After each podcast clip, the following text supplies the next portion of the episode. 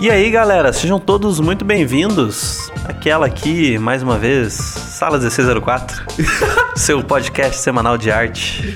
É, aqui quem fala é o Murilo e hoje eu estou aqui para entrevistar o meu chapa, meu, meu brother, meu querido professor Luiz Felipe Kemerich. E aí, Murilo? Como Tudo é bom? que tá? E Murilo não, fala pra todo mundo. E aí, galera? E como aí, é que galera? vocês estão? Bom dia, Brasil, Isso, Ah. obrigado. planeta Terra, universo, Via Láctea. É muito bom, porque é bom você falar isso mesmo que nós temos ouvintes de vários lugares. Verdade. Do globo. É, do Globo. Ah, tá. Não, pensei que já tava Via Láctea, tá ligado? Nada contra quem acredita em terra plana, mas, Mas isso globo. que eu fiz não é porque eu acho isso, é uma menção ao. ao Way, Ah, sim, ok. que ele falava assim. Saudades. Então eu tô aqui com o Kemerich pra conversar um pouquinho sobre ele, sobre suas... Eu? Seus segredos e... Nossa. Intimidades. É. Como é que é? Ar- Arquivo confidencial. Arquivo confidencial. Ei, vou, vou terminar aqui chorando. Vai aparecer alguém, o, a voz do meu pai, assim, vem. Exatamente. Vem, Luiz Felipe, lembra aquela vez, não sei o quê, que eu te dei aquele giz de cera pra te desenhar e na verdade tu comeu ele. Ali eu sabia que tu ia trabalhar com arte. Ali eu, ali eu vi que você ia dar problema. tá louco. Então a gente vai conversar um pouquinho aí sobre as visões artísticas desse menino, sobre trajetórias e o que, que ele pensa da vida. E é isso aí. Coitada das pessoas, mas tudo bem. Hoje é um podcast de humor. Provavelmente. Provavelmente. Inclusive, é, tem uma aluna que ela apareceu esses dias na escola e ela disse que tava vendo meu curso online e disse que ria muito vendo meu curso online. E eu falei, pô, que legal! Espero que um dia tu aprenda algo também. Mas, é, eu não sei. Ela, ela achou Não, mas engraçado. vai, você faz bastante graça na Eu tuas faço, eu sou todo engraçadinho mesmo. Às vezes eu fico assim, mas é, É mas sou aí. sério, Sim. mas com humor. Tipo, Você é. Você não é sério, você é competente com humor. Ah, obrigado, mano. É, acho que é mais, Tá bom. mais certo. Mas vamos parar de falar de mim, vamos falar de você. Não, Não, não. porque hoje não é, não é essa a ideia. Não é. Então, pra gente começar um pouquinho mais profundo, assim, já. Você é um cara que, tipo, dá pra ver muito bem que você, tipo, ama desenho. E você gosta de fazer isso, você dá aula muito bem disso. Você disse que você sempre quis, sempre gostou de desenhar, etc. Uhum. Então, eu quero saber aqui, fala pra nós o que, que é o desenho pra você. Olha só. Cara, eh, tem duas coisas que são muito presentes na minha vida desde sempre, que é música e desenho, né? Aham. Então, quando eu tava me questionando se o que, que eu ia fazer da minha vida, eram essas duas. Então, carreira de música é um lixo. a de arte é difícil também. Ah, mas eu preferi desenho, assim. Pra mim, desenho não tem um significado muito íntimo. Sim. É mais só uma forma de eu tentar viver a vida, assim, sabe? É só a minha, é, é só minha profissão, assim. E eu, eu curto fazer isso, sabe? Eu curto e tem... E é legal, é uma área bem legal, assim, pra mim. Porque tem essa possibilidade de, tipo...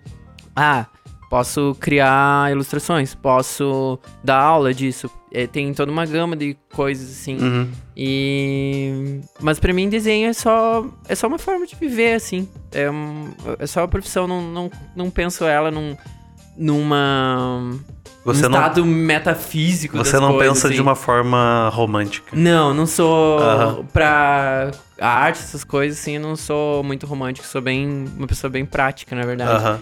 Eu acho que talvez seja por isso que é, algumas pessoas têm falado um, um bem do meu curso, né? Porque eu prezo pela praticidade, né? E pra ver se isso tá funcionando para as pessoas aprenderem sim ou não, né? Então, eu não, não, romati não romantismo nada do processo, assim, nem nada. Eu, eu gosto de desconstruir essa parada e, e ser essa pessoa meio. Como é que é? Pragmática seria o termo? Não sei, não sei. Desculpa. Desculpa, não sei. Ah, mas eu, eu já, já me chamaram disso. Aham. Sim. Como é que é outra coisa que me chamaram? O Léo me chamou disso por aí. Era. Um... Puta merda. Me esqueci. Não tem problema. Mas é, é uma. Lindo, provavelmente. Pode ser. Tá. É, é, sou. tá, mas é. Mas então a que se deve tanto você gostar dessas duas coisas, assim? Tipo, em algum momento você tinha que ter. Deve ter, tipo, se afundado nessas referências, assim, e, e É, querer fazer isso. tá Eu ligado? acho que muito do que a galera chama de talento, né? Não, não tem nada a ver na- nesse. Eu acho, na minha opinião, né? pela minha vivência, né? É, não tem muito a ver com, tipo, ah, eu nasci com isso. Cara, foi muito como eu fui criado. Uhum. E tem duas coisas que eu cresci consumindo, assim, que é desenho e música. E a música, a música foi no quarto da minha irmã, ela ouvindo todos os discos de bandas dos anos 80, 90 ali. Van. Halen, The Cure, Dire Straits, The Smiths, as coisas que eu cresci ouvindo, assim. Ah, e também o te- televisão, né? E daí tinha muito desenho na televisão. Eu só ficava Aham. vendo desenho. E eu gostava muito de imagem, assim, certo? Então, por exemplo, uma das coisas que eu mais lembro é querer desenhar aviões. Aham. Querer desenhar naves espaciais, certo? E. Por causa do Top Gun. Aham. Certo? Pode crer. E. E daí, tipo, eu me lembro que uma, das, uma dos meus brinquedos, assim, me deram muito quando eu era criança era quebra-cabeça. Que é uma forma de desenho, né? Claro, tipo, peça por peça, mas tu tem que juntar, Montar uma imagem. tu tem que montar uma imagem, Aham. né? Então, acho que vem daí, assim, tipo, essa coisa de criança, assim, crescer com isso, daí depois migrar pra videogame, que é Aham. Uma questão também que tem muita referência visual, né? De percepção, de códigos, de design gráfico, assim. Então foi meio que. E também tem a trilha sonora, né? Então daí foi tudo meio que caminhando junto, assim, pra tipo, ah, eu quero fazer isso. Tem como fazer isso, ganhar Aham. vida com isso? Tem. Então tá, vai ser isso. Manda ver. É, manda ver. Vamos ver como é que você sai. Tá, tá indo bem. Não atrasei nenhum aluguel. Aham. Mas é isso aí. Me passou isso pela cabeça quando você estava falando, mas vou comentar aqui, senão não, não existe momento pra falar isso. Hum. Mas uma vez a gente tava conversando sobre streaming de Spotify, essas coisas. Uhum. E daí o Kemenish olhou pra mim e falou: é, Não gosto da qualidade de reprodução do Spotify. e eu, tipo, quê? Cara, Porque mas é uma tem o- nuance muito picuinha, assim. Se Aham. eu não botar o CD do lado pra ouvir, eu não vou perceber a diferença. Você provavelmente não tem. Cara, é por causa de algumas músicas, assim. Será que eu notaria a músicas. diferença? Não sei. Não sei. Mas. Meu ouvido é meio fodido, acho que Ah, eu nem ia notar. É, não, mas o meu eu. Eu fiz os testes de audiometria e tal esses tempos e deu que eu tenho ouvido de bebê, assim. Tipo, cara, tu ouve demais, na verdade. Aham. E daí, tipo, tá, por isso que eu acho a qualidade do Spotify meio baixa, assim. Não, mas eu acho que eles, às vezes, eles. Depende da conexão, né? Aham. Às vezes, daí eu acho que tem isso, assim. Mas eu sou meio chato pra essas coisas. Olha aí. Então vamos seguir pra, pra uma parte assim de falar um pouquinho sobre a sua formação. Hum. É, Quem acompanha aqui a sala 1604 já ouviu o Kemerich falar várias vezes, né? De como que ele fez as paradas dele e o fato dele ir pra, pra FZD estudar. E é uma coisa que um monte de gente acha o, o máximo, assim, mas o Kemerich tem uma opinião um pouquinho diferente. Bem E eu queria saber, eu queria que você falasse assim, resumidamente, como é que foi essa trajetória. Hum. E o que, que você pensa, hoje em dia, assim, o que, que você pensa dela, assim, como é que ela foi? trajetória toda, assim, de tipo de ensino, assim, de como eu, na Exato. época eu me considerava um estudante. Sim. Tipo, a gente tá sempre aprendendo, né? Mas Aham. eu teve uma, uma. Bom, vou falar disso agora. Mano, a ver. é, tá. Bom, então, quando eu saí do. Me formei em design gráfico, desenho industrial, programação visual, na verdade, lá em Santa Maria, no Rio Grande do Sul, eu pensei assim, cara, que merda, o que, que eu faço agora? Né? Aham. E eu acho que é um negócio que todo mundo que tá chegando na fase final de curso começa a pensar nessas coisas junto com o surto do TCC, né? E eu queria trabalhar com jogos. No, no TCC, eu fiz um game design de um casual game na época, que era uma coisa que tava virando algo, sabe? F- Se firmando no mercado mesmo. E, e daí eu percebi que eu não queria trabalhar com game design. Eu queria trabalhar com a parte visual do jogo, Com sabe? a arte. aham. É, com a arte, porque eu gostava de ver o resultado final do produto, assim, eu não gostava do, do de fazer a parte projetual, certo? Eu achei muito não, não tem nada a ver comigo, nada a ver com, comigo isso, assim, porque não tem tanto o visual, né? É mais, é, tipo, documentos, é, interação, uma parte, um Uma jeito parte diferente. mais lógica É uma técnica, parte né? é mais lógica de design, assim, que eu acho massa, mas não, não, não achava legal trabalhar com isso. E, e daí eu. Tá, o que, que eu vou fazer agora, né? E daí começou a bombar os vídeos da FZD na época, assim. Foram. Algum colega meu passou pra minha namorada na época. E ela me mostrou, e sério, eu chorei. Sério. Chorou? Eu chorei. Porque- verdade? De verdade. Olha tipo, só. cara, de tipo, cara, Que emoção. eu não era de emoção, era tipo, eu não sei fazer isso. Aham. Que droga, Ah, certo? você ficou triste? Eu fiquei triste. Ah, coitadinho. Eu, eu fiquei triste porque, tipo, nossa, ei, cara, eu tô. Era isso que eu tinha que ter estudado, era isso, não sei o quê.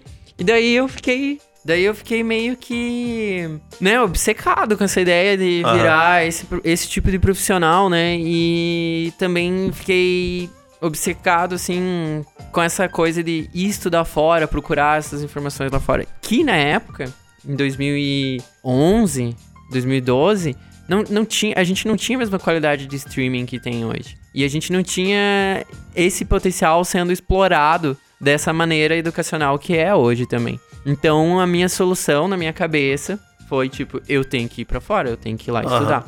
Daí eu fui, descobri que a minha família tinha condições de fazer esse investimento em mim.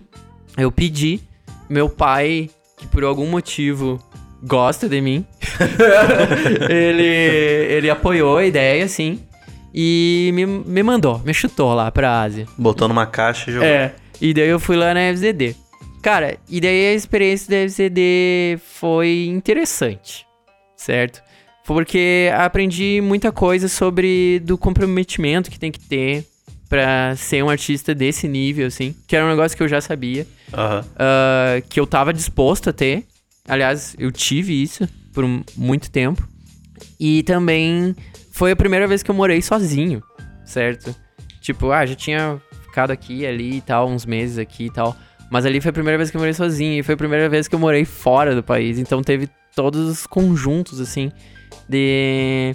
pra deixar Amadurecimento. é, de amadurecimento Ah. e daí também pra deixar tudo mais pesado, assim, certo?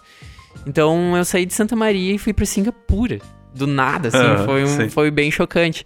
E daí lá na escola, eles tinham um método que é bem chocante pra todo mundo, assim, certo? Não é só pra mim, só, não é só pro brasileirinho que tava lá em Santa Maria, certo? É, é pesado pra várias pessoas no mundo, assim. E eu não me adaptei a isso, assim, certo? Uhum. Eu tenho. e Eu, eu tinha um comprometimento muito alto com essas coisas. E eu percebi o seguinte: que o dinheiro que eu tava colocando, o jeito que era ensinado e o perfil de pessoa que eu sou não ia funcionar pra mim, certo? Então daí eu cortei a FZD, assim, desisti do curso na metade dele, Ah. certo? E. Aliás, a minha turma, muita gente desistiu, assim. E acho que nas primeiras semanas, uns- umas sete pessoas desistiram do curso, sabe? Uhum. E eu já tinha cruzado meio mundo pra ir lá, eu não ia desistir, né? Mas chegou num ponto que, tipo, cara, isso aqui não tá Não funcionando. rolou. Quanto tempo era? É um ano de curso. Ah, tá. É um ano de curso. Daí eu cheguei na metade e tinha uma questão financeira também nisso. Porque eu comecei a pensar, cara, eu tô vendo que não tá funcionando. Existe essa grana, né? Que meu pai me deu pra isso, pra aquilo. E daí eu pensei, eu fui lá conversar com o pessoal da escola e, e teve uma conversa anterior, assim, sobre é, rotina de estudos, né? Falando que não tava me adaptando, daí as exigências deles eram simplesmente ridículas, assim. Aham. E daí eu falei assim, bom, mas se eu não fizer a segunda parte, eu tenho que pagar a segunda parte? Porque no- aqui no Brasil que a gente parcela tudo, né? Aham. Lá fora não se parcela nada. Sim. Tipo, essa questão de a gente, só pra fazer um parênteses, assim, essa questão de a gente ter crédito no banco, né? De poder ficar negativo. Isso é coisa da economia falida, certo? Do Brasil. Pra incentivar o consumo de certas coisas. Mas lá, não. Lá tu não tem dinheiro, tu não tem dinheiro, tá zerado, certo? Sim. E, e lá tu paga tudo à vista.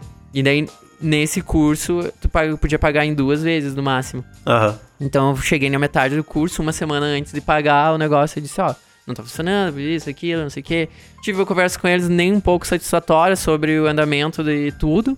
É, e daí eu disse, tá, então vou embora. Porque esse dinheiro eu vou gastar em outras coisas, em outros, outros cursos, outra Sim. educação, né? E foi o que eu fiz. Daí quando eu voltei, quando eu tava voltando pro Brasil, eu tava no aeroporto no Catar, Uhum. esperando a conexão de voo e tal, né? Tipo, dormindo no banco, assim, e eu tava me matriculando no CGMA. Uhum. No CGMA, né? Aham. Que. E era, acho que foi tipo segunda, terceira turma deles de curso online, assim. Então foi um timing bem específico, sabe? Mas tava voltando pro Brasil? Eu tava voltando pro Brasil. E daí eu tava no aeroporto lá me matriculando, porque eu não queria parar de estudar, certo? Uhum. Mas aquele negócio lá não deu certo. É só a escola que não rolou, mas. Exato, Ah, e daí tinha toda uma mentalidade lá, assim, de tipo, ah, talvez isso não sirva pra ti. E eu, cara, tipo, não é o meio, não é essa profissão que não serve pra mim, é a escola que não serve pra mim. Então, existe outras coisas além de vocês que eu posso estudar. Deve existir, né? Na época eu não sabia, mas, tipo, daí eu comecei a procurar mais e tal. E daí eu cheguei no CGMA, e daí eu comecei a estudar online. E começou a abrir várias escolas de Los Angeles ah, ter cursos online. E eu comecei a fazer esses cursos, cara. E teve coisas, assim, que eu aprendi, cursos muito bons, assim. Galera do CGMA, tipo Peter Han, é, Phil Dimitriades, não, me- não me lembro bem o nome dele, assim, mas ele dava aula de Environment Sketching. É, só pra falar alguns, né? Todos eu achei muito bons, assim. Sim. Daí depois, fora do CGMA, tinha o, o New Masters Academy. Eu fiz alguns workshops com o Steve Houston. E também fiz ah, os cursos do Glenn Vilpo também, na Vilpo Academy. Cara, muita coisa eu estudei online, sabe? E, e tem uma aula que eu gosto de falar, principalmente que essa foi a aula mais mind-blowing, assim, da minha vida. Que foi a de composição com o Bill Perkins. Essa eu recomendo, todo mundo tem que fazer, assim. Sério. É. co- Todo mundo, aqui. assim, tipo. Todo mundo deveria fazer essa aula, nem, sem ser artista, certo? Nossa, eu- a gente ia ser até o mais bem educado visualmente. Não, o cara é muito foda. É, falei. É isso aí. Ah, e daí só pra finalizar, assim. Daí eu cheguei. Isso, esse processo demorou uns quatro anos, assim. Porque eu pensei, eu vou ter que refazer uma faculdade, né? Mas eu vou ter que fazer eu ela. Eu mesmo tenho que fazer ela, certo? Tipo, vou ter que para- pensar na grade curricular e tal, assim. E me conhecer e saber focar nas coisas. E daí eu terminei ela, pra dar um ponto final, eu fui fazer uns, um curso na Brainstorm lá. Dois cursos na Brainstorm, lá em Los Angeles, que é a escola do John Park e do James Pike. Não sei quem mais tá associado hoje lá, mas eu gostei deles, assim, só pra falar, assim, né? Eu acho que é uma escola legal. E hoje em dia, assim, só pra. Várias pessoas vêm me perguntar isso, assim, sobre estudo, né? Como fazer os cursos e tal. E eu sempre falo, olha, é, tem essa escola, tem aquilo.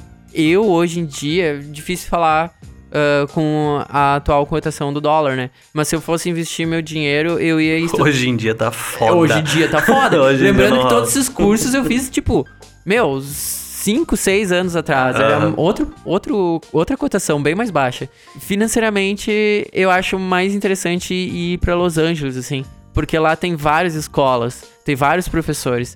Ela é o centro da indústria de entretenimento. Aham. Se tu quer estudar isso, é legal ir pra lá. Agora eu acho que até tem certos outros, outros pontos que estão mais interessantes, né? Tipo, o pessoal tem ido muito pra Montreal, né? Tipo, que lá tem muita indústria de jogos, eh, muita, muita empresas de jogos, né?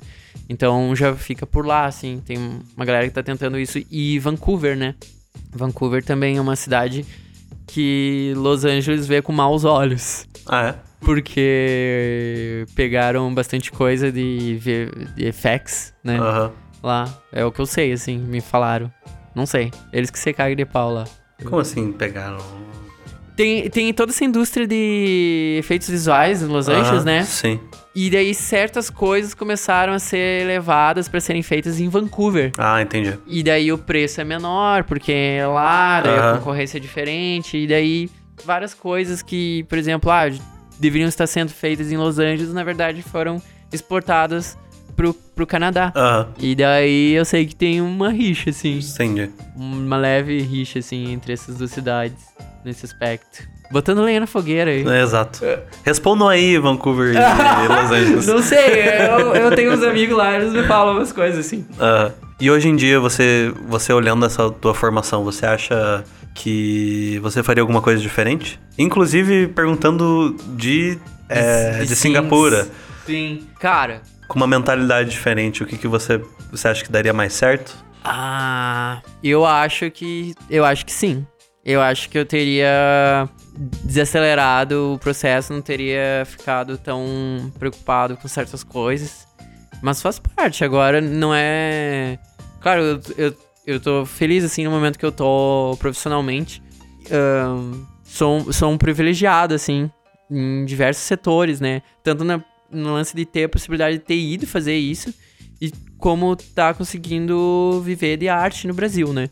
Mas eu, ter, eu teria pegado mais leve nessa- nesse início, assim. Uhum. Não teria também é, buscado esse extremo, sabe? De, ah, eu quero começar isso, eu quero começar agora. E daí em um ano vou aprender o que eu tenho que aprender. Mas eu, assim, é, sem querer me vitimizar, né? Mas eu, eu era o cara que, que essa escola procurava, né? Eles têm, tinham a promessa de te fazer um profissional de alto nível em um ano. E daí depois tu percebe que na verdade não é bem assim. É, que não é todo mundo que sai lá naquele alto nível. Que a mágica, na verdade, é, é muito trabalho, mas eu não tenho problema em, muito traba em trabalhar muito. Meu problema é em trabalhar muito a ponto que eu não possa dormir mais certo? E. E daí eu teria feito isso diferente, cara, porque eu acho que eu teria chegado no mesmo lugar, sabe? Talvez teve algumas lições, assim, de vida, né? Mas.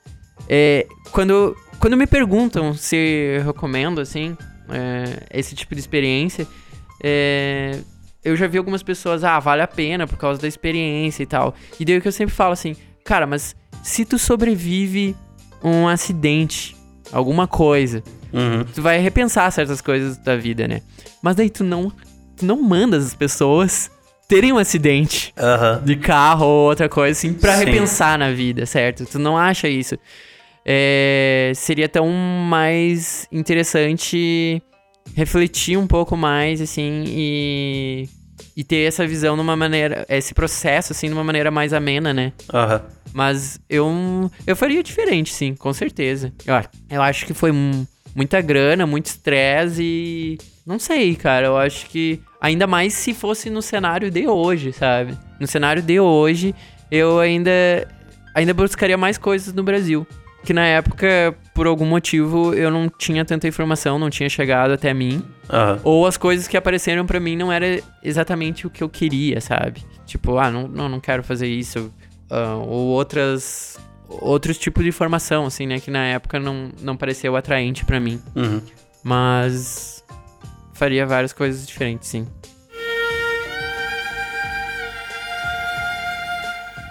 Você, como você já falou, tipo, você é um.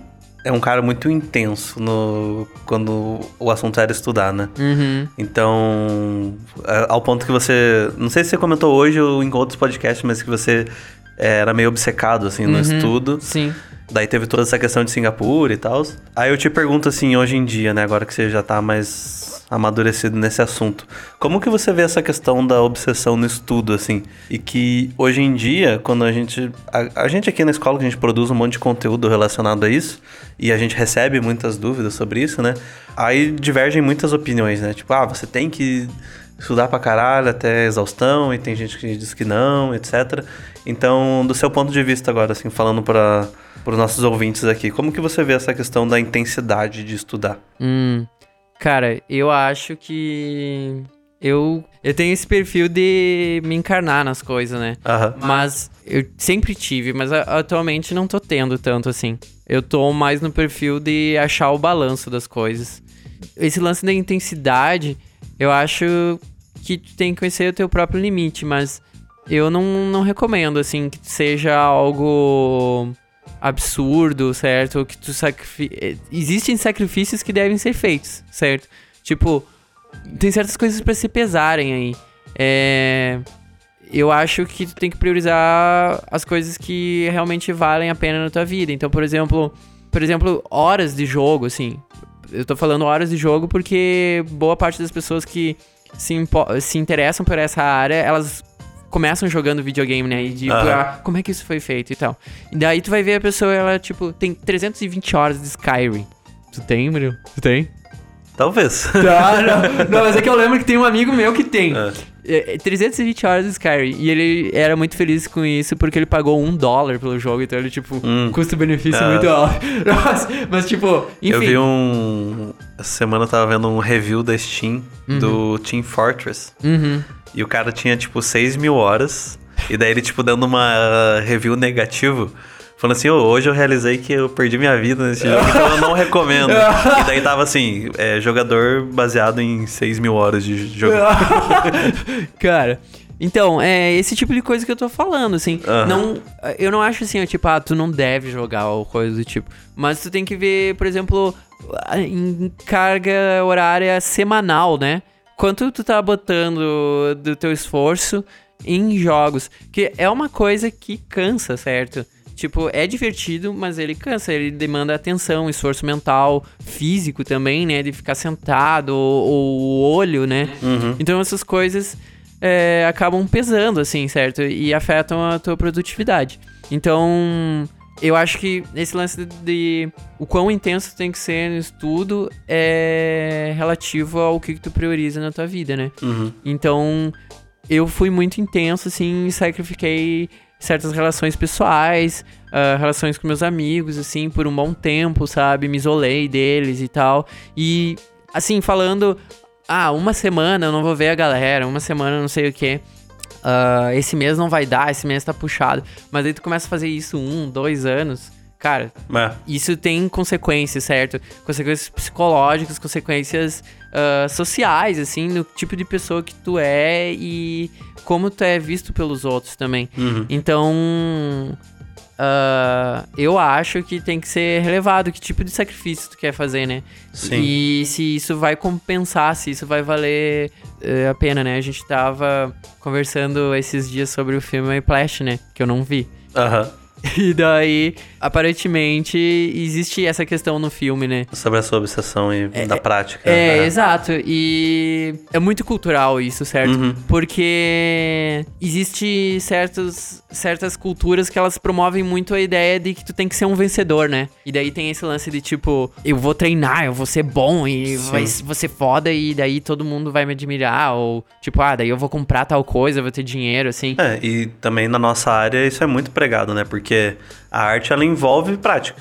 Evo- Evolve. sem, Sim. sem discussões. Sim. É, você não vai ser bom se você não praticar muito todos os dias. Exato. É, porém, existem limites, né? É, existem limites. E também. ahn, tem uma pergunta, assim, que sempre aparece pra mim: quantas horas? Aham. Quantas horas por dia tu estudou pra chegar a desenhar desse jeito, assim? E daí a questão não é quantas horas por dia, a questão é quando tu quer isso. E, da- e quando tu quiser isso, vai afetar o quantas horas tu vai querer estudar por dia. E também não é nem garantia de nada. Porque tem certas coisas que tomam tempo pra tu assimilar, certo? Tu precisa de uma certa maturidade no assunto. Não é tipo simplesmente, ah, cara, digamos assim, fulaninho lá jogou 6 mil horas de Team Fortress. Aham. Cara, esse louco deve jogar muito Team Fortress, ele deve mandar muito bem, Aham. certo?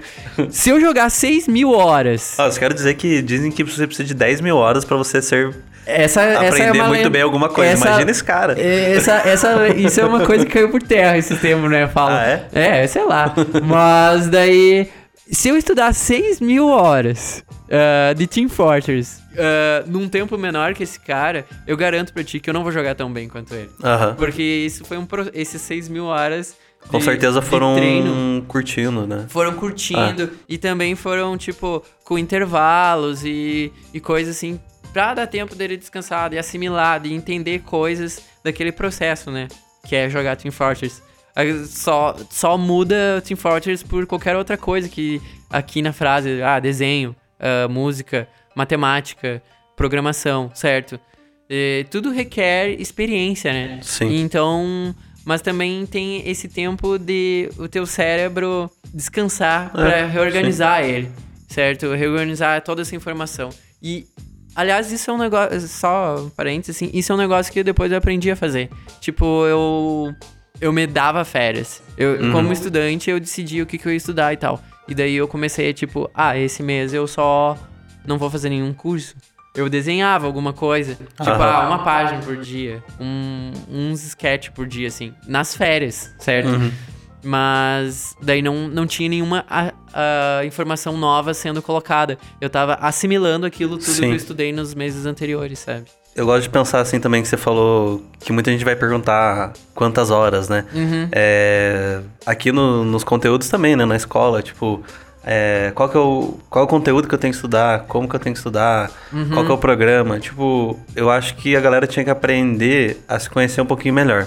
Uhum. Porque é muito. A gente já conversou sobre isso aqui no podcast também. Porque, por exemplo, ah, quantas horas? Aí chega um cara e fala assim, 8 horas. Uhum. Aí você, na tua cabeça, ou é 8 horas ou é nada. Exato, e daí E daí- faz. Só que aí você vai lá e estuda 5, você tá fritando e você acha que tem que ser 8, e daí essa, em vez de serem 3 horas de estudo a mais, vão ser 3 horas de ansiedade acumulada na sua cabeça. Pode ser. E daí uma hora você desliga, frita. Frita mesmo. Então, é uma questão de se conhecer, né? Tipo, não é Uhum. porque alguém falou que é 8 horas por dia. Tudo bem, é 8 horas. Vamos, vamos supor que essa é a regra. Uhum. Mas se uma hora você tá fritando, você tem que saber desacelerar também. Sim. Cara, e as pessoas fritam mesmo. Isso É, é, diagnosticado. A gente vê toda é, hora, hein? É, o, é a síndrome de burnout. né? Burnout, é. é. E o cara tem que ficar ligado disso. É, é, já que a gente tá falando em intensidade, tu tem que realmente controlar isso, assim.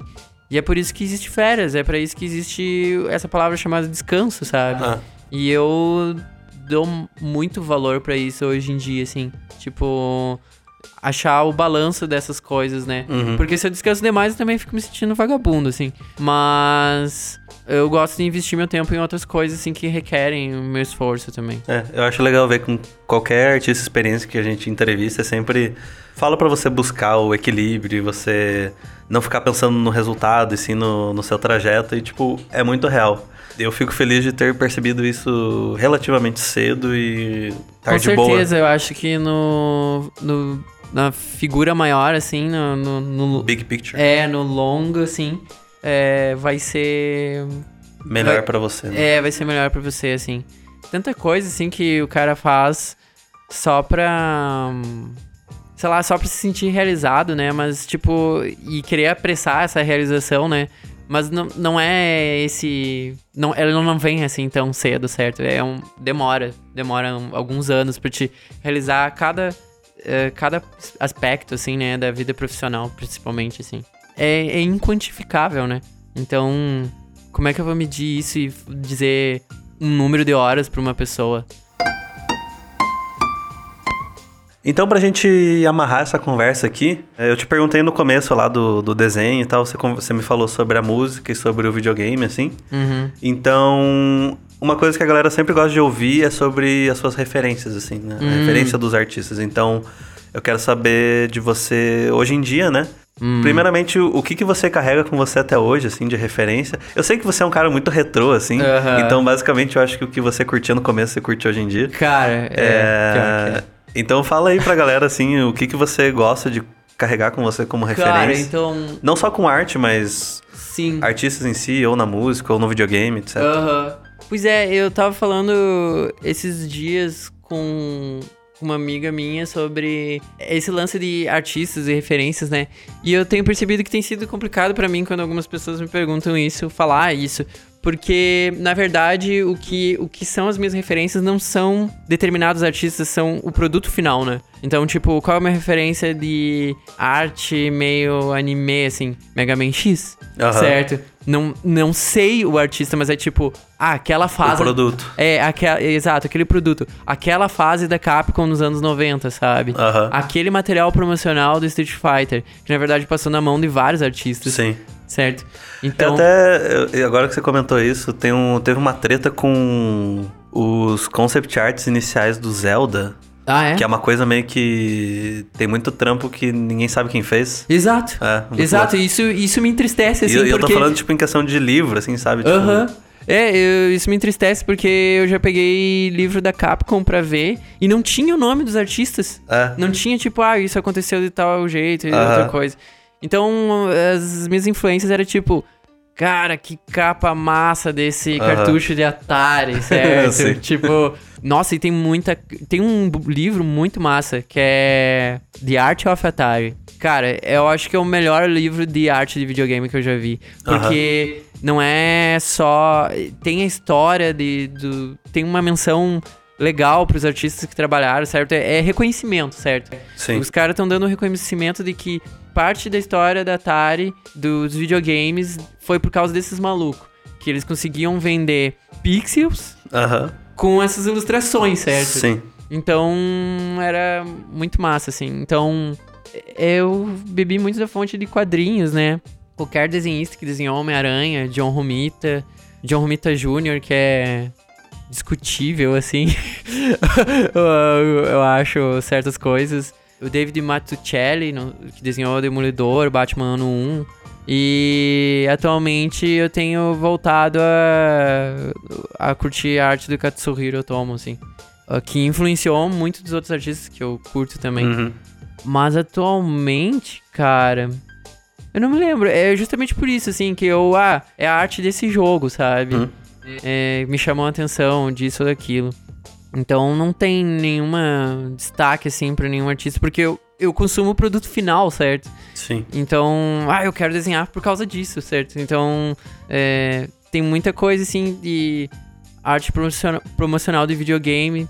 Eu curto muito, assim, principalmente aquela fase dos anos 90 ali da Capcom. É... Mas você falar isso é- eu acho legal, porque quando você coloca essa fase da Capcom, e eu tô ligado como, de qual fase você tá falando, Ela é tão rep- boa que representa, lembra. representa muito você, assim. Acho É, muito é, legal. Então é. dá pra ver que é uma referência mesmo. Sim, é. Então, é, é, tipo, vem muito disso aí. E por muitos anos, cara, eu ainda não sei o nome desses artistas, sabe? Aham. Porque eu coletei várias coisas, assim, na internet, que era, ah, esse é o tal artista da Capcom. Daí eu vejo essa imagem em outro lugar com outro crédito, certo? E eu fico, cara, eu simplesmente desisti de saber quem que é. Aham. Eu só vou dizer que eu curto muito isso. Sim. E deu. Eu vou tentar achar referências disso ou artistas que sigam esse padrão, certo? Que eu acho legal, assim, essa coisa mais. Resolver com linha e as manchas, né, de Aham. cores, assim. Que remete um pouco ao quadrinho, né? Um estilo mais de animação também. É. E era uma, uma época bem tradicional também, né? De arte tradicional. Cara, eu lembro que. Eu, adoro, por exemplo, só nessa, nessa vibe, assim, as artes originais do Pokémon. Do Sim. Red and Blue, Sim, sabe? nossa, eu muito acho bom. muito boa aquelas aquarelinhas, É, né? exato. Nossa, delícia. Mas, e também a gente tava mexendo num livro aqui que eu disse que eu ia roubar. O Aham, dia que eu sumi sim. e o livro sumi junto, vocês sabem quem que foi, que é o do Metal Gear Solid, né? Uhum. Que é o Yo, Yoji Shinkawa. Acho que é assim que se pronuncia. Ele foi um dos motivos, assim, pra eu querer começar a desenhar Sim. também. Uhum. Da- focar, tipo, eu tinha revista de videogame lá, Ação Games, com detonado do Metal Gear. Aham. E daí o que que eram as ilustrações que eles colocavam lá? Eram as artes desse cara, sabe? Exato. Então, boa parte da minha vontade de desenhar era por causa dessas revistas de videogame ou revista de anime, herói, Sim. Uhum. sabe? Que tinha só Cavaleiro Zodíaco, Dragon Aham. Ball, essas coisas. É. Mas eu atualmente tô mais no Katsuhiro Tomo de novo, assim. Sim. Queria voltar a praticar pra chegar um pouco mais perto. Aham. Mas é o que eu consumo, assim, atualmente. Muito bem. E aí, só pra fechar com o entrevistado, aquelas dicas finais que você que a gente gosta de passar pro pessoal, é a, a sua visão assim sobre o que, que pode facilitar na vida das pessoas. E eu sei que você é um cara muito ligado na parte de educação, né, de Uhum. aprendizado mesmo, então Uhum. acho que você pode falar alguma coisa massa assim. Cara, eu, eu só. É, eu achei importante a gente falar desse tema porque é um negócio meio sucateado, assim, né? Uhum. A nível Brasil. A gente sabe disso, assim. E eu acho que tá sendo menosprezado, assim, a importância dela, certo? Já faz muito tempo. muito tempo, assim. Sim. Então, eu acho assim que falta um olhar mais crítico, mas também falta um, um olhar mais com um certo carinho, assim, sabe? Também de tipo curtir essa, esse processo, né? De estar Aham. Numa faculdade ou de Aproveitar um curso, é, né? aproveitar um curso, exato.